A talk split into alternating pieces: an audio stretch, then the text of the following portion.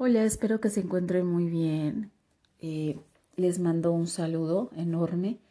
Y bueno, el día de hoy vamos a hablar de un tema eh, que se llaman los duelos en la adolescencia.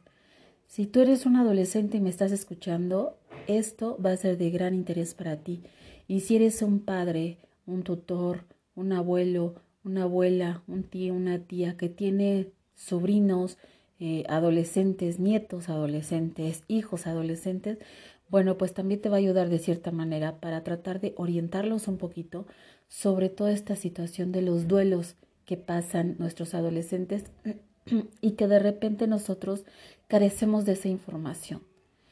Y les voy a mencionar que la adolescencia, según Arminda Verasturi, dice que debía realizarse tres procesos de duelo entendiéndose por tal el conjunto de procesos psicológicos que se producen normalmente ante la pérdida de un objeto amado y que llevan a renunciar a este, es decir, que lo van a soltar, que lo van a dejar. Los procesos que suceden en el duelo se han dividido en tres etapas. Antes de que mencione las tres etapas, déjenme mencionarles que los adolescentes suelen mucho en esta etapa eh, guardar muchas cositas. Eh, qué tipo de cositas. Si, si eres mujer, y, eh, un poquito más que los hombres, ¿no? Porque somos nosotros como más detallistas, más, más afectuosos, más cariñosos. Entonces, en esta etapa te regala un amigo una cartita y, la guardas, te da un chocolatito y si te lo dio el novio, nombre, o sea, le me pones una membresía de, de Juan Pérez y, y lo guardas y, y no quieres que nadie lo toque, ¿no? Este tipo de cosas que a veces se pierden. Y bueno, por eso sufren también, llevan un proceso de duelo. Pero también su proceso de duelo es la pérdida del ser amado, ¿no? Y bueno, la pérdida de la muerte de un familiar. Pero para Arminda Verasturi nos dice que debemos de llevar eh, seis tipos de duelos. El primero, eh, que es la negación, el mecanismo por el cual el sujeto rechaza la idea de pérdida, eh, muestra incredulidad y siente ira. ¿Ante qué puede sentir ira un adolescente cuando está pasando la primera etapa de negación? Pues cuando muere la mamá, el papá, un familiar, pues obviamente pasa por esa etapa y sobre todo cuando el familiar o, o la familia estaba bien, ¿no? Y ahorita nos pasa mucho con esta, con este virus, ¿no? En el cual estamos viviendo. De repente eh, se llegan a contagiar, eh, no saben cómo va a actuar su cuerpo y de repente están bien y al ratito ya se murieron, ¿no? Entonces suele ser un poco más eh, incrédulo la pérdida del familiar y entonces su proceso puede ser de, de que esta incredulidad incremente más y sienta mucho coraje, mucha ira y no sepa canalizarla y entonces pueda desquitarse con cualquiera.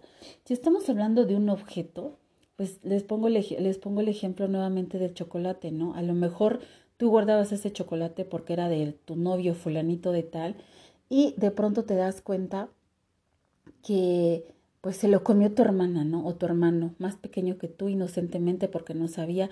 Y entonces te surge un coraje y, incredulidad también porque no puedes creer que se haya tragado el chocolate tu, tu sobrino o, o tu hermanito. Y entonces e, empieza la negación, ¿no? Y está mal canalizada, que donde tú llegas a sentir este, esta, este sentimiento de ira. Y bueno, la tercera por el, la pérdida del ser amado, ¿no? O sea, en donde te dice el chico que ya no siente lo mismo que tú, que necesita tiempo, que eh, la están pasando mal, no sé. Entonces, esa es otra forma en la cual tú puedes vivir otro tipo de, de duelo, ¿no? Y, o viceversa, donde la chica llega y dice que ya no siente nada por ti, que lo lamenta, pero que necesita eh, pasar tiempo a solas, ¿no? Entonces, por diferentes factores, porque le interesa otro chico, por lo que sea. Entonces también pasas un momento de negación. La segunda es la resignación, o sea, ya pasaste la, la negación y la incredulidad y dices, no puede ser que a mí me esté pasando.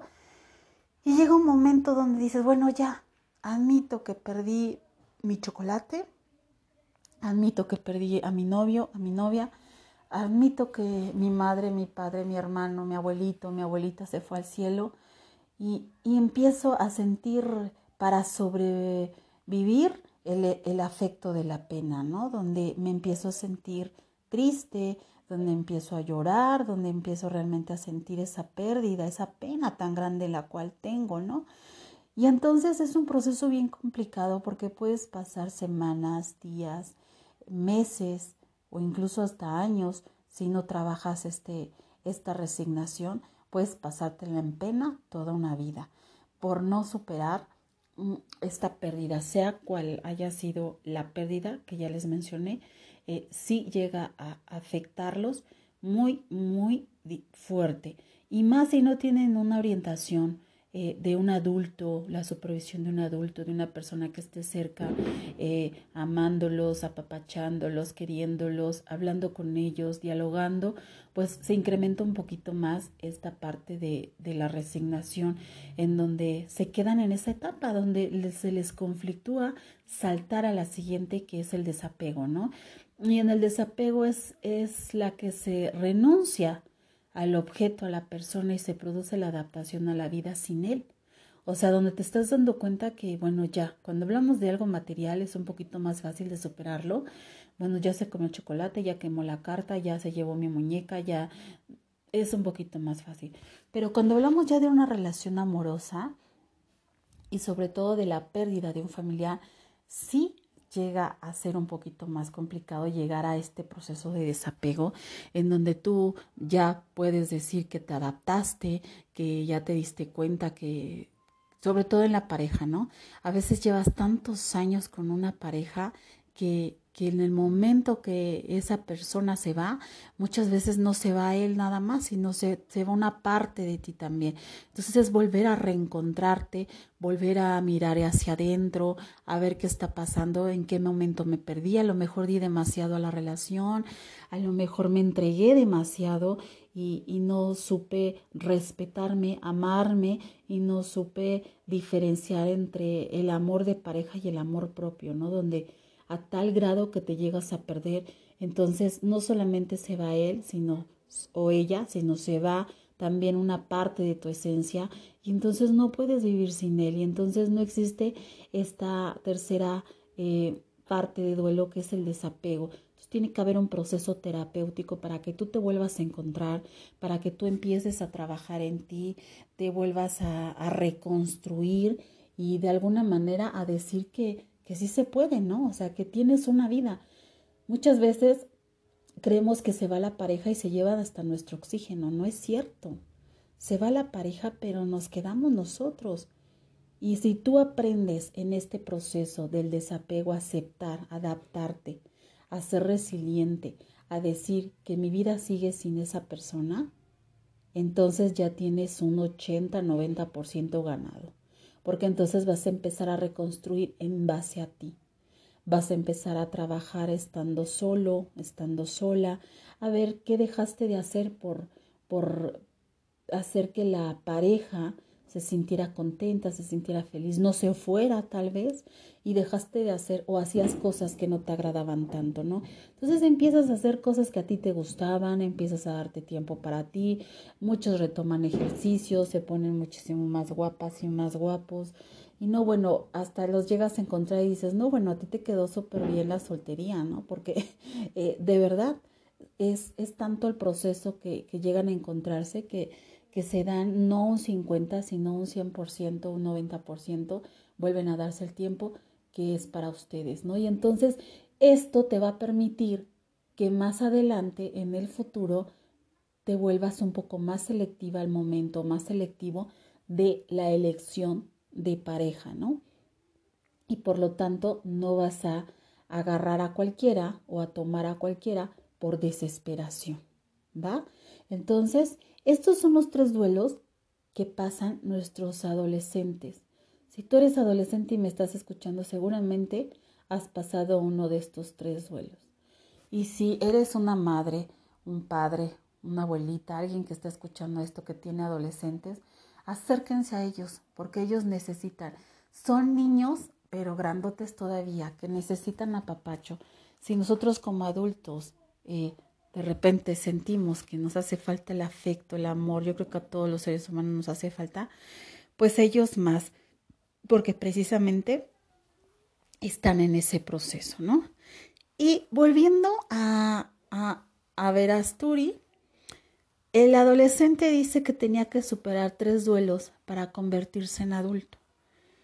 Para que tú, adolescente que me estás escuchando, tu madre, padre, abuelo, tío, tía, que tiene adolescentes, quieres que realmente llegue a ser un adolescente, va a tener o tendría que pasar por estos tres duelos. ¿Cuáles son? El primero es el duelo por el cuerpo infantil, el segundo es el duelo por el rol y la identidad infantiles y el tercero es el duelo por los padres de la infancia. En este tercero, a, este, a agrega otro más que añade un cuarto, que es el que parece otorgarle menor entidad en la pérdida de la bisexualidad de la infancia, en la medida en que se madura y se desarrolla la propia identidad sexual. Aquí propone que la inclusión del adolescente en el mundo adulto requiere de una ideología que le permita adaptarse a actuar para poder cambiar su mundo circundante. Pero ahorita lo vamos a explicar. En el primero que menciona que es el duelo por el cuerpo infantil, pues aquí el adolescente sufre cambios rápidos e importantes en su cuerpo, que a veces llega a sentir como ajenos, o sea, que no son de ellos y que de repente se despierta y dice, ay, ay, tengo senos, ¿no? Las chicas. El chico de repente se levanta y ahí tengo bigote, ¿no? O sea, o me están creciendo mis testículos, o tengo ensanchamiento de, de espalda. Mujeres el, cambio suele ser más rápido que el de los hombres y ensanchamiento de caderas, hay más curvaturas, este, entonces se llegan a ser un poquito más marcados y más visibles que el de los hombres, sobre todo porque de repente en una semana algo les pasó y cambiaron, ¿no? De físico. Entonces les cuesta mucho trabajo eh, dejar este cuerpo infantil donde no me, no me interesa tener senos, ¿no? y como no me interesa y aparte me han hecho burla en familia, eh, eh, en mi casa y llego al colegio y de repente soy señalada porque tengo más senos que otras niñas de mi edad, porque el entorno es muy importante en el cual yo estoy para que me pueda yo desarrollar emocionalmente también. Si sufro de burlas, si sufro de algunos comentarios, pues al final del día también les van a afectar y entonces empiezan a adaptarse, eh, eh, adaptarse o adoptar más bien, perdón, adoptar una, una este, joroba en donde yo no quiero ver que, se vean mis senos, ¿no? Porque eh, he sido víctima de burlas y entonces prefiero no. Entonces, quiero seguir teniendo este cuerpo infantil donde no tenía yo senos, donde el bigote tampoco es un bigote de, de, de, del que me gustaría, hablando de niños, de los jovencitos, a veces les salen bigotes tipo cantinflas, donde también son eh, señalados por burlas y entonces ellos también llegan a tener ciertos conflictos en donde el bigote no me gusta, prefiero resurarme, eh, se resuran ¿no? y dejan de resurarse tres, cuatro días porque no es un hábito que todavía tengan implementado y entonces empieza a salir los pelitos parados y entonces también es son este burlas para ellos dentro de también del hogar. Entonces les causa mucho conflicto dejar, dejar este cuerpo infantil, porque los, los cambios son internos y externos, los, las emociones también se empiezan a, a marcar. Y entonces este, empiezan a tener problemas en este aspecto, les causa un conflicto muy, muy difícil el adaptarte a tus nuevos eh, atributos, de alguna manera que Dios te está proporcionando, que la naturaleza te está dando, y entonces les causa un conflicto. El segundo es el duelo por el rol y la identidad infantil. Perder su rol infantil le obliga a renunciar a la dependencia y aceptar responsabilidades y eso les causa, híjole, un conflicto súper, súper cabroncísimo. ¿Por qué? Porque de repente quiero eh, dependencia, quiero este que me cuide mamá, quiero que me proporcione dinero, que me siga lavando mi ropa, que me dé de comer, pero al mismo tiempo también proclamo independencia. O sea, déjame ser, ¿no? O sea, quiero pintarme el cabello, quiero este mm, comprarme algo nuevo, quiero ir a la fiesta, quiero ir con mi novia al cine, pero te vuelves totalmente independiente al mismo tiempo porque como no trabajas, el momento que dices, pero necesito dinero, ya, ahí vuelves otra vez a tener un, un retroceso y entonces soy otra vez dependiente de ellos. El aceptar sus responsabilidades les cuesta muchísimo, chicos.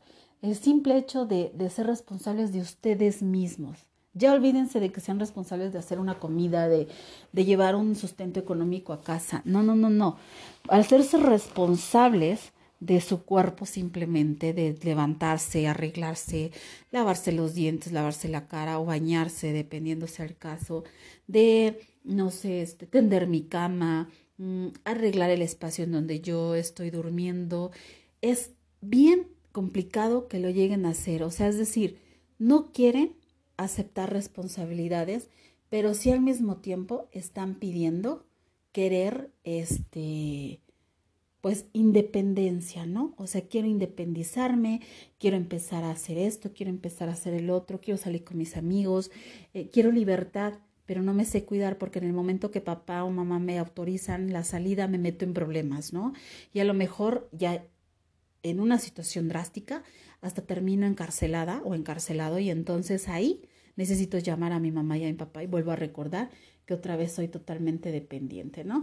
Entonces ese tipo de situaciones de repente sí quiero eh, independencia, pero al mismo tiempo quiero depender. Y entonces no se da al 100% este duelo de, eh, de, rol, de identidad, en donde pido ser adulto, pero también pido eh, que me cuide, que me protejan. Entonces ahí se ve un poquito complicada la situación. No, no se puede trabajar al 100% si todavía careces de una madurez emocional es mucho conflicto. Y la, por eso es que precisamente peleamos, y digo peleamos porque ya tengo un hijo adolescente, peleamos de repente con los hijos, ¿no? De, este, tiende tu ropa, eh, tiende tu cama, eh, limpia el espacio donde estás, levanta esto, pero si ya estás grande, pero si ya te dije, pero, y a salidas es no, no, no, no, no, todo el tiempo, porque estamos en, eh, los papás estamos en ese proceso también de, de no perder autoridad y es donde entra eh, el tercer duelo, que es el duelo por los padres de la infancia, renunciar a su protección, a sus figuras idealizadas y, y aceptar sus debilidades y su envejecimiento. También se encuentran ahí en un conflicto los papás porque este, en primera pues ya están más grandes, ¿no? Si ya tienes un hijo adolescente ya estás más viejito, déjame te aviso. bueno, no, tienes más experiencia, vamos a llamarlo como que tienes más experiencia, ¿no? Entonces, mm, en ese, en ese aspecto de tu gran experiencia, eh, renunciar a proteger a tu hijo o a tu hija te causa conflicto. Porque sí lo quieres dejar ir al cine, pero este Sí quiero también saber dónde estás y con quién estás, porque todavía apenas eh, estás queriendo volar. Sobre todo pasa con el primer hijo. Con el primer hijo sufre muchísimo porque muy pocas veces se le da la apertura que se le da al tercero cuarto, o qué decir del último hijo, ¿no? Entonces, Dicen por ahí que el primero siempre se echa a perder, el segundo más o menos y el tercero ya, o sea, prácticamente vive por obra del Espíritu Santo, ¿no? Entonces, tiene esto que ver con mi rol también de madre y de padre, en el cual no quieres renunciar a esa protección, ¿no? Y también el hijo le da apertura porque tantito le dice, sí, suéltame, pero tantito también le dice, espérate, no me sueltes tan drásticamente, ¿no? Porque estoy en ese proceso. Muchos padres sueltan, sueltan al 100% y entonces es cuando se viene la deserción escolar, los embarazos no deseados, y sobre todo a temprana edad, este, las adicciones. Entonces, sí llega a ser conflictivo eh, en esta etapa. Como madre debes de tantito soltar y tantito eh, apretar un poquito más porque eh, aquí es donde tienes que poner tu rol de límites. Aquí es donde debes de poner muchísimos límites, mucho, mucho este, rigidez en cuestión de los limitantes que tú estás poniendo, las reglas, las, las este, responsabilidades que tienen en casa los chicos y las chicas. y las actividades también que tienen en casa. Si hacen algo, o, más bien si no hicieron algo y hay un castigo, pues ese castigo hay que cumplirlo, porque si lo dejas pasar, entonces pierdes, pierdes credibilidad. Y entonces a la otra ya no te vuelven a creer, ¿no? O sea, ya es un, un aspecto en el cual ay, pues sí, me dijo que me iba, de, me iba a castigar el teléfono y no, no me la puede castigar porque pues, necesito para la escuela, ¿no? O me dijo que me iba a poner a, hacer todos los días eh, eh, la sala, ¿no? A barrer todos los días la sala y, y, a trapearla, pero pues ya se le olvidó y ella lo hace. Entonces, si no eres constante en lo que tú dices, aquí sí debes tú como madre, como padre, como tutor de checar muy bien si vas a poner un castigo, trata de que antes de que lo pongas lo analices si realmente lo vas a cumplir. Si está a tu alcance como padre, como madre. Si no está a tu alcance, mejor retírate o cambia de este castigo porque de lo contrario no va a funcionar. Entonces, este, este duelo por, por los padres de la infancia es renunciar totalmente a su protección, y a las figuras idealizadas, ¿no? Donde de repente también los hijos empiezan a ver a la papá y a la mamá tal y como era, y más en esta edad de repente se llegan a dar los divorcios y entonces también llega a haber una decepción por parte del adolescente. Entonces aquí también es importante que siempre tenga un adulto. Todas estas fases, estas seis fases, es importante que tengan un supervisor eh, como tutor, un padre, una madre, donde esté ahí al 100% eh, cuidándolo, orientándolo, ayudándolo y, que de esta manera también él se sienta querido, se sienta amado y entonces su proceso eh, sea un poquito más, más fácil de llevar.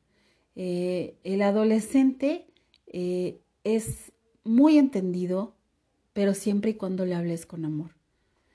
Si tú, es como un adulto. De repente eh, el adulto, pues si llega alguien y te habla feo, pues tú también le vas a hablar feo. Si llegan y te agreden, también vas a agredir. Pero si llegas tú con tu hijo a preguntarle algo bien y de repente te contesta algo mal, bueno, tratar de que respires profundamente y entiendas, lo tengas que entender, a lo mejor no dos, tres ni cuatro, sino hasta cinco veces, porque le está pasando algo biológico también, no nada más es eh, algo emocional, sino también en su cuerpo está pasando algo químico, algo biológico, y entonces eso también tiene que ver con su actuar, con su comportamiento, con, con cómo se, se desenvuelve contigo, cómo dialoga contigo, todo eso también tiene que ver. Y recuerden también que están en busca de su identidad, entonces estos duelos llegan a ser muy complicados porque se llegan a preguntar ellos quiénes soy, hacia dónde voy, eh, cómo podía eh, encontrarme, eh, quién soy en realidad, ¿no? O sea, de repente hoy los ves vestidos de emo, mañana de muy educados con corbata y todo y pasado como vagabundos si tú quieres, ¿no? Entonces son procesos que ellos están viviendo y lo único que tienes que hacer es acompañarlo en ese dolor, en ese sufrimiento, trata de poner reglas, de ser rígido y tú como adolescente permítete sentir los dolores que estás pasando. Por eso es adolescencia, son dolencias, tanto del cuerpo como emocionales, porque estás buscando tu identidad y también tu cuerpo se está transformando, te duelen hasta los huesos probablemente de que estás creciendo, eh, eh, la piel también te duele. Entonces, son procesos complicados, son duelos difíciles que, que vamos pasando. Y bueno, en, el, en este tercer duelo de, de donde dice que renunciara a su protección de los papás, a ver, Asturi añade un cuarto duelo al que parece otorgarle menor entidad, pero ella dice que es el de la pérdida de la bisexualidad de la infancia. Muchos pierden esa, esa, este, pues esa entidad en donde ya no, eh, no sé, eh, para explicar. Y bueno, para explicarles un poquito más aquí es que dice que al que parece otorgarle menor entidad el de la pérdida de la bisexualidad de la infancia. En la medida que se va madurando o que el adolescente va madurando, se desarrolla la propia identidad sexual. Muchos, muchos pubertos, eh, cuando están en, precisamente en esta etapa de la pubertad o antes, eh, de repente sobre todo la mamá no llega a preguntarles aquí quién le gusta y a lo mejor un día les gusta una niña y un niño, o, o sea, de tu mismo sexo, ¿no? Y entonces se llegan a espantar los papás, pero ni siquiera los niños han experimentado, la niña ha experimentado, simplemente es, es una forma de decir, pues me gustan todos, ¿no? Prácticamente. Y entonces mm, no hay, eh, por así decirlo, todavía su, su entidad en este aspecto no la tiene madura, no la tiene madura y obviamente se va desarrollando poco a poco también esta identidad sexual donde llegan precisamente a la adolescencia y todavía algunos no saben si, si son bisexuales o no. Entonces están en esta búsqueda también de identidad, de que si me gustan eh, también las niñas o los niños o, viceversa, ¿no? dependiendo el caso.